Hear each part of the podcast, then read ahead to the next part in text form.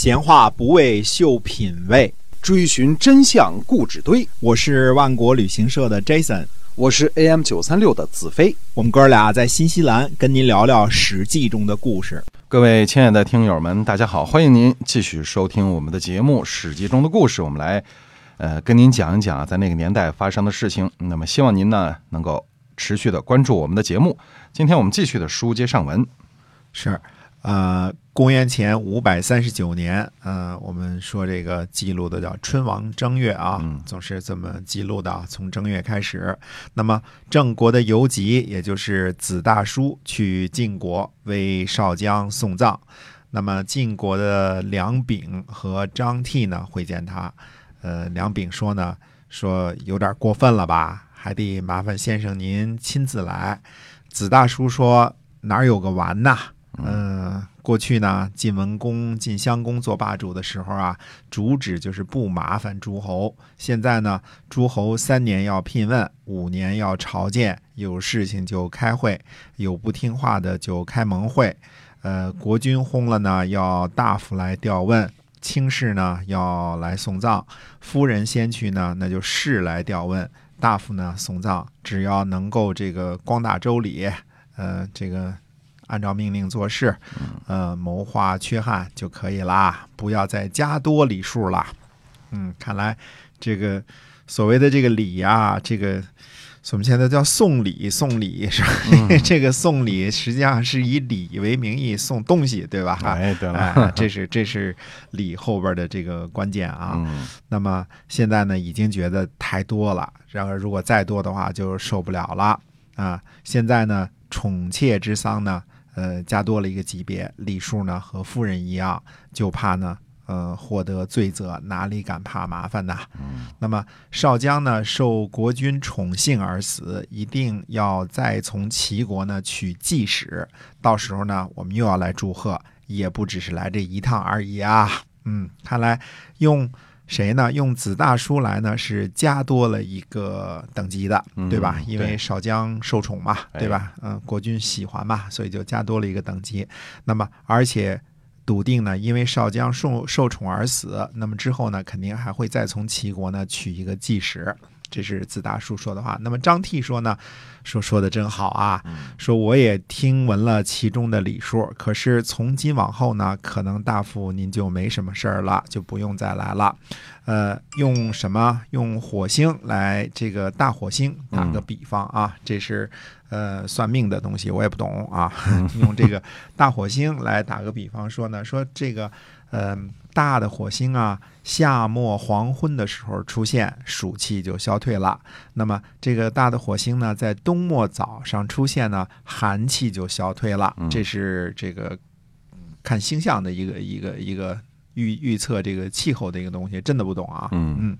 那么现在呢，已经是很极端的情况了，哪里能够不消退呢？晋国呢将失去诸侯，以后呢，诸侯就是想求得麻烦。都得不到了，那么两位大夫呢告退，此大叔就对人说啊，说张替啊有智慧，呃，应该也列在君子之列吧？嗯，就是张替呢认为说晋国如果老是这样麻烦诸侯，今儿送礼明儿送礼，嗯，这这早晚就是不能够拥有这些诸侯了，这是张替的意见啊。那么齐景公呢派晏婴请求呢嫁季使给晋平公。然后呢，他说呢，寡君呢派遣晏婴跟这个晋国说啊，嗯啊，说寡人呢愿意侍奉国君，朝夕不倦，嗯，呃，将会及时送上供奉。只是呢，国家多难，不能亲自前来，将区区先君的嫡亲女儿被充国君的后宫，使寡人感到无比的荣耀。可惜呢。他没有福分，早早去世了，寡人失望。那么国君呢？如果不忘记和先君的友好关系，惠顾齐国，安抚寡人，求得姜太公啊和齐丁公的福分，照顾毕义，镇抚先君的社稷，那样呢？还有先君的嫡女以及这个姑姊妹若干人。如果国君呢不嫌弃毕国。而派使者呢，慎重选择以充姬妾，寡人之望也。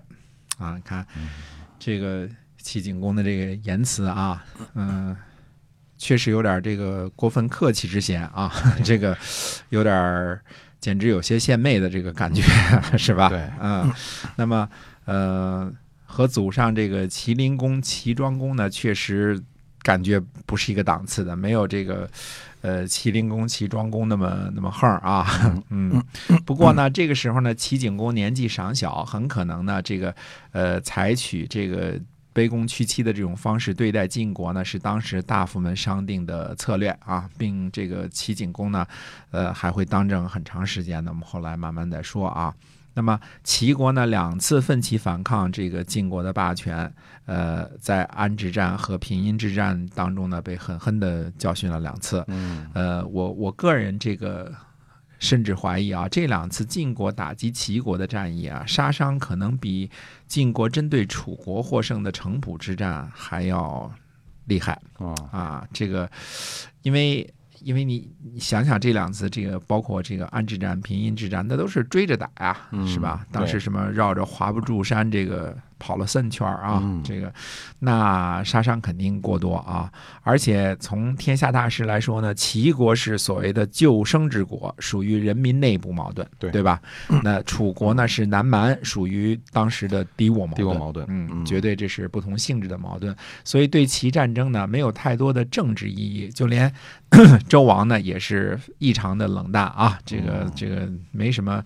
没什么好脸色啊！最后呢，齐庄公虽然利用这个栾盈做内应啊，这个他自己派的啊，越过太行山脉呢，狠狠地揍了晋国一顿。但是齐国国君呢，也可以说间接是因为对抗晋国丢了性命。嗯对吧？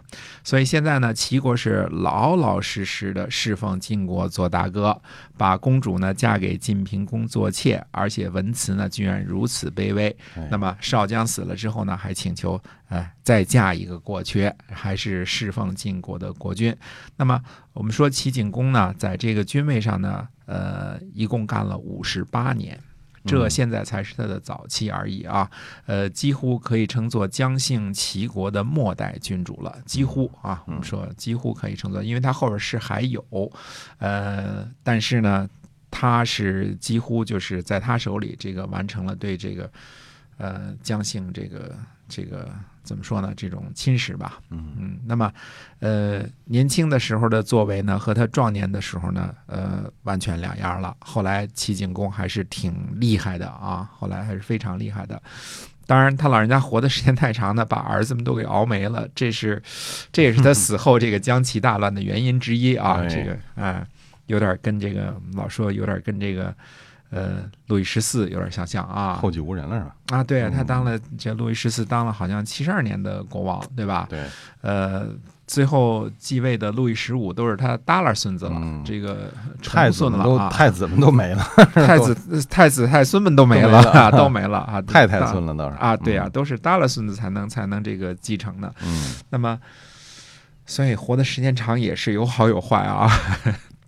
那么这个呃，当时呢，这个晋国的这个执政啊，韩宣子啊，就派杨蛇书相呢，就去回答这个请求啊。嗯他说呢，他说这正是寡君的愿望啊。寡君不能够单独担当社稷的大事儿，没有伉俪。呃，这个伉俪是指的是正式的夫人啊，这个呃，这个不是正式的夫人不叫抗力。所以，啊抗力，嗯，，对，如果您带着女朋友出去，这个不能叫抗力，不能叫哎，不能叫抗力啊啊，嗯，叫什么不知道啊。呃，那但是呢，现在呢正在扶丧期间，所以呢没敢去提出请求。国君呢赐给命令。讳莫大焉。如果能够惠顾裨益，安抚晋国，赐给晋国呢做国君的夫人，那样呢岂止是寡君，所有的臣子呢都得到恩惠啊。呃，从这个晋国的这个堂叔以下都会感到高兴的。嗯那么两家的亲事呢，这就算说成了哎，啊。而且呢，这个呃，女方是谁不知道啊？因为还要派大臣去挑选嘛，对吧？嗯，是谁还不知道呢。不知道啊，哎，没错儿，哎，那这一次呢，晋国呢实际上也挺客气，因为说的是什么呀？呃，说的是赐给晋国做国君的夫人。嗯，这次不是这个，呃，这次是正式的要去正史了还不是一个死去的姬妾的祭祀而已啦。嗯，所以，嗯，哎，这个人家齐国说话那么客气嘛，对吧？嗯晋国也是这个很客气。对，嗯，那么这段呢，这个呃，将是这个怎么说呢？将是少姜这个这个婚丧嫁娶的一些事儿啊，这事儿往下还会得继续说啊，怎么嫁娶？